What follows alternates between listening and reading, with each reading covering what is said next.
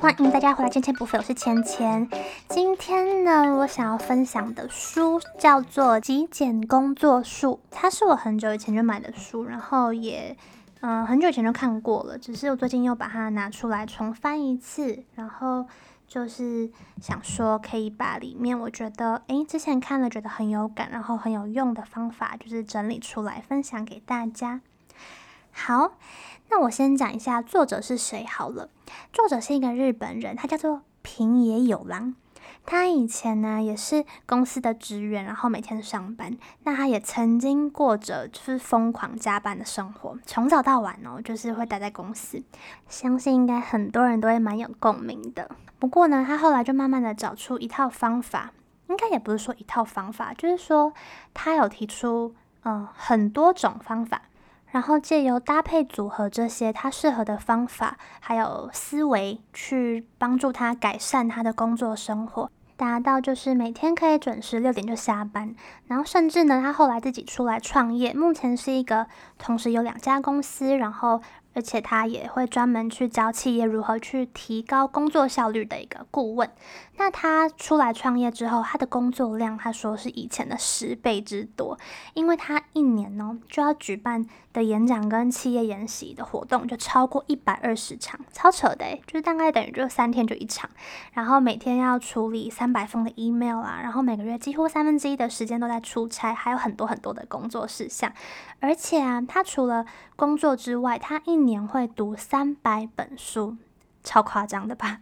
而且他每年自己也会出新书，目前他已经出了二十五本。那最夸张的是，我们听到他有这么庞大的工作量之下，他依然每天都可以准时六点下班。我听到的时候真的是大吃一惊。那他的书里啊有提到很很多种他用的方法，那我自己就整理出几个是我觉得对我来说最有感的方法来分享给大家。好，那我们就直接进入正题，来看看作者他是怎么做到的吧。那在进入时间管理的分享，然后提升工作效率的技巧之前呢，作者他认为最先要改变的是思维。也就是加班的思维。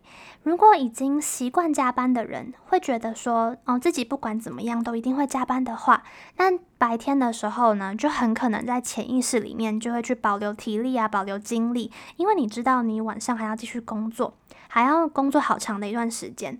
那这样的话，白天上班的时候，你可能就不会那么的全力以赴了。那这样工作效率就会大打折扣。所以呢，如果想要提升工作效率，第一个要事先改变的就是习惯性加班的心态。先有决心，在白天上班的时间就把事情做完，准时下班。那这样你就会更有干劲的去提升你的工作效率。好，那接着我就来分享三个我整理出来提高工作效率、生产力的工作习惯。好，第一个呢是定定品质。不为了自我满足而过度的追求完美，那到底是什么意思呢？在今天假设我们接收到一个任务要做的时候，我们很常就会直接就开始进行了。有一个很常被忽略的点，那就是品质是什么？在做一件事情之前呢，要先确定两件事情。第一个是它的死线 deadline 之外，还有要做出什么样子的品质，要先确定好是很重要的。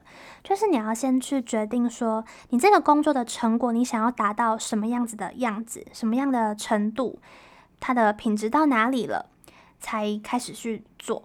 为什么这件事情那么重要呢？假设说今天主管交办你一件事情，但你不知道自己应该要做到什么程度、什么品质才算是完成的话，那你很可能就会交出一个低于主管预期的成果，或者是你会花了一大堆的时间在一件小事情上，然后做出完全超乎要求的高品质。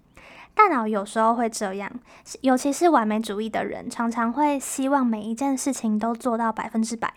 超级精美的时候才肯罢休，但有时候其实真的没有这个必要，其实就只是为了自我满足而已，因为大脑会很有成就感嘛。例如说，假设花了超级多的时间来回修饰你的 email 要送出来的文字。或者是说你花很多时间在调整简报的 PPT 啊，几几 pixel 在那边修正啊，还有它的美观样式的微调，或者是说你查资料查的非常的完整，然后有些资讯其实根本就没有那么必要之类的。那主管他其实也不希望说你浪费时间在意义不高的事情上面，不如把时间拿来做其他更有意义、更重要、更紧急的事情嘛。因此呢，被指派工作的时候，要事先思考要做到什么程度的品质会达到对方的需求是很重要的。那如果不太确定对方的需求品质程度的话，去询问清楚呢，就是一件非常重要的事情。那如果是工作以外的事情，呃，我们自己想要做的 project 也是一样的，也是可以套用一样的观念。像是举例来说，如果我在录 podcast 的时候，如果我没有事先思考，到底稿子要写到什么程度才可以开始录啊？剪辑到什么程度才可以上架啊？如果没有事先定定好、想好的话，很可能就会落入一拖再拖，然后觉得好像每个步骤都做得不够完美，好像哪里可以再做得更好，很可能会落入过度追求完美，然后就变得一拖再拖，迟迟都交不出来，然后又花费一大堆时间在修那些根本没有人在乎、根本听不出差别的小细节，那这样就很浪费时间。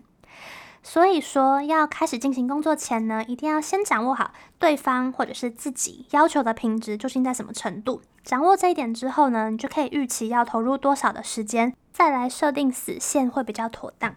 那如果不太知道怎么去预估品质的需求的话，你也可以用投入的时间来思考。举例来说，假设我今天要写一个 podcast 的稿子。那我就会先思考说，我认为这件事情值得我花多少时间在上面，花多少时间是最恰当的呢？那假设我思考后，我认为一个早上就应该要剪辑完成，否则时间再超过就是过度钻牛角尖了。那好，时间我设定好之后，我就会花一个早上剪，中午一到呢，我就会立刻停止，就开始收尾。避免自己又落入这种过度追求完美啊、无止境的做没意义的小修改的这种圈套，大概像是这种概念。所以说呢，品质跟投入的时间之间要懂得拿捏好平衡。好，那讲完第一个重点了，就是要事先定定好品质，不要过度追求完美。再来是下一个第二个重点是大石头的理论。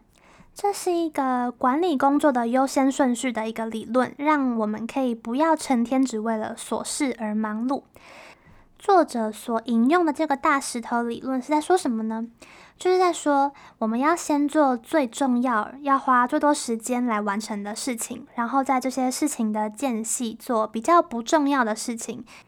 这个大石头理论呢，它是把我们要做的工作这些事情呢，都比喻成大石头啊、小石头啊、沙子等等的。就是呢，在安排时间表的时候，我们人类啊，我们通常都会倾向先做小的事情，先做很容易完成的事情，因为我们知道做这些事情很快就会完成，就可以得到很多的成就感。就像是可能会回一封 email 啊，或者做一些很琐碎的小事。那这种时候，大的事情、比较重要的事情，就很容易被我们搁在一边，因为我们用想象的就会觉得说，哇，这些这么大的事情要花好多时间完成哦，然后我们就会比较不愿意去碰它。那这个比喻，大石头理论的比喻就是说，我们的时间就是一个杯子。那如果我们这个杯子，我们都只选沙子啊、小石头去放在这个杯子里面，很快的，我们的杯子就会被装满了，就是我们的时间就会被被占满，我们就会没有空间继续装那些真正有价值的大石头了，就装不进去了，因为你的杯子里面全部都是充满沙子跟小石头。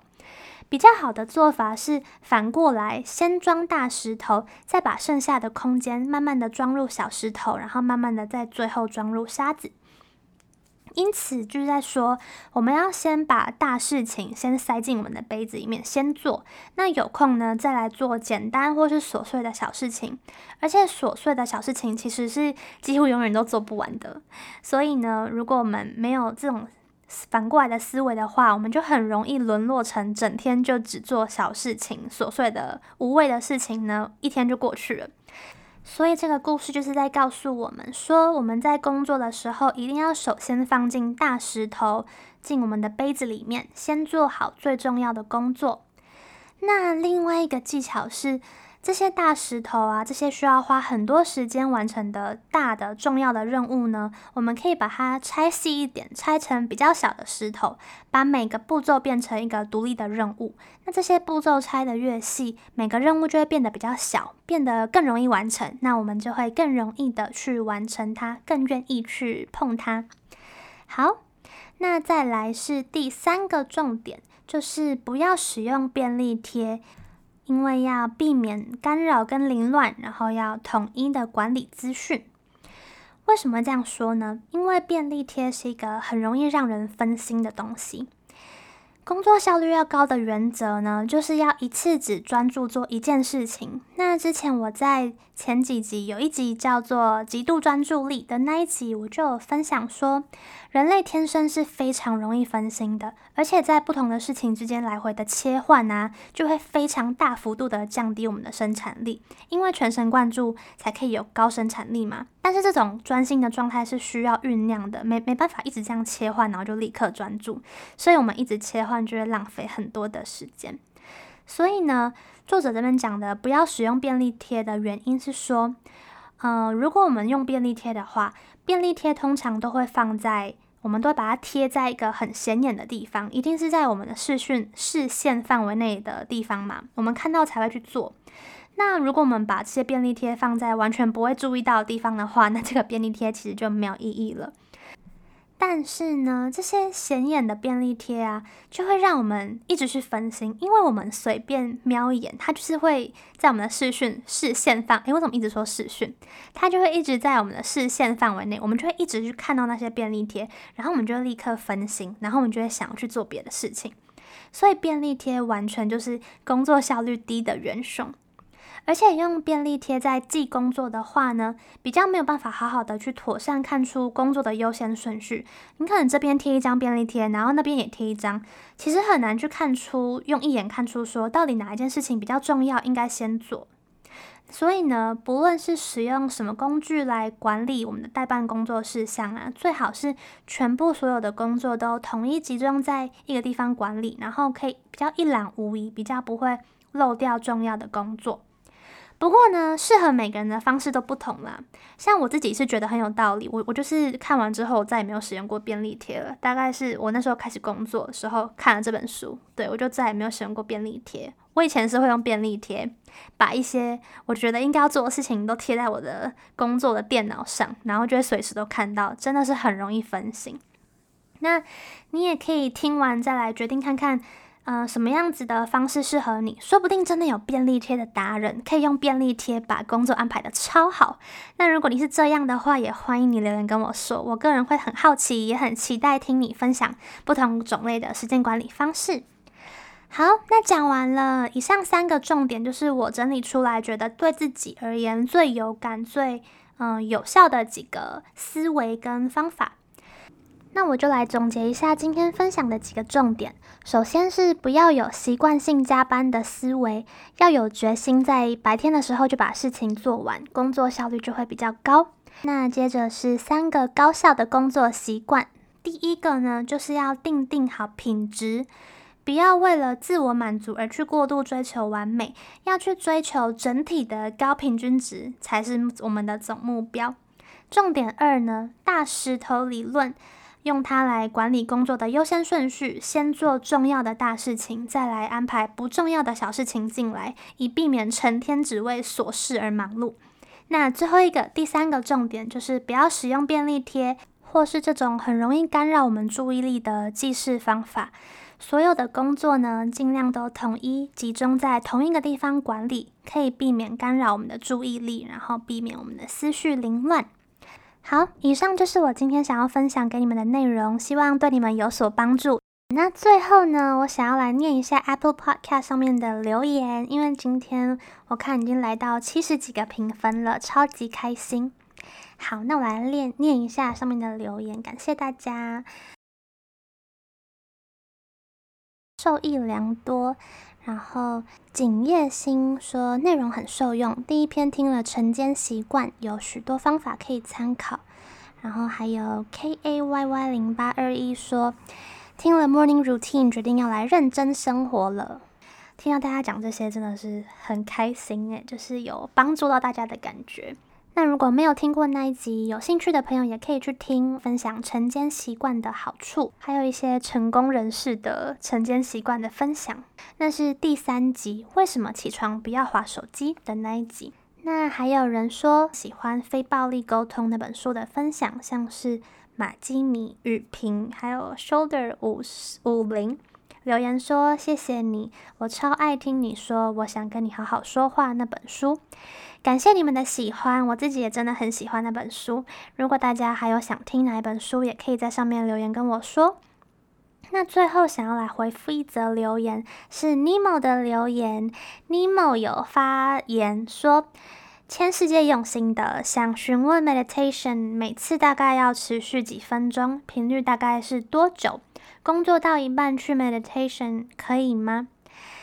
感谢尼莫的留言。那我的回复是，呃，冥想的话，它没有规定要持续几分钟。那像我自己，有时候五分钟，有时候到半小时，有些人甚至会超过一个小时，所以是都可以的，很看个人。那至于冥想的频率呢？我自己的频率是每天至少一次，就是每天早上起床第一件事情我就会冥想，大概是十分钟左右。它就是我晨间习惯的其中一个环节。那我有时候睡前也会再冥想一次，有时候呢是白天，嗯，我可能认为有需要的时候，那我就会再冥想。唯一确定的就是白天早上起床时候一定会冥想一次。那有研究显示，频率高是比时间做的长短更重要，也会更有效果。也就是说，不，嗯，不用想着每次冥想都一定要半小时啊，一小时。如果你每天都坚持冥想，就算一次只有短短几分钟，效果也会比一个月才冥想一次来得好。所以说，重点就是持之以恒啦。如果你冥想后也感觉到一些改变，也欢迎你再跟我分享。那最后一个问题是，工作到一半去冥想是可以的吗？绝对是可以的。我之前工作的时候就是这样。我发现，如果我开始精神有点涣散，可能到下午啊，然后会分心的时候，我就会在座位上把眼睛闭起来，然后简单冥想个两三分钟。但如果我怕别人看到我这边闭眼睛，我觉得很尴尬的话，我就会去厕所，坐在马桶上冥想。因为我们公司的厕所非常干净，非常舒服。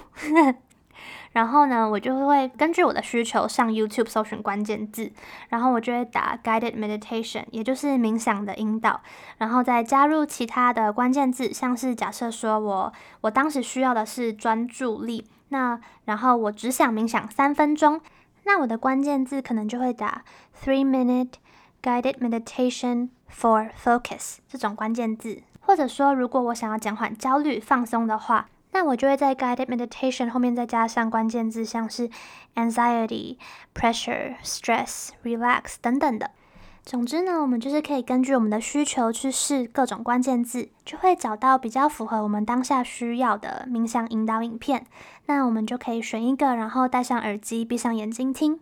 那听完冥想完，我就会回去工作。个人觉得还蛮有帮助的，所以分享推荐给大家。好，希望我的留言的回复有帮助到大家。如果你也有想跟我分享的，或是有什么疑问的话，也都欢迎你在 Apple Podcast 上面留言给我，我会尽量在音频里面回复。最后再感谢一次大家的留言，真的是看了心很暖。好啦，那今天节目就到尾声喽。如果你喜欢这集的内容，欢迎你分享出去给更多人听，也可以标记我的 Instagram，让我有机会亲自感谢你。我的 IG 是 Evany Huang。拼法是 E V A N Y H U A N G。如果你喜欢我的频道，可以按下追踪，就不会错过我的下一集。也可以在 Apple Podcast 上面帮我打星评分。那今天节目就到这边喽，大家下次见，拜拜。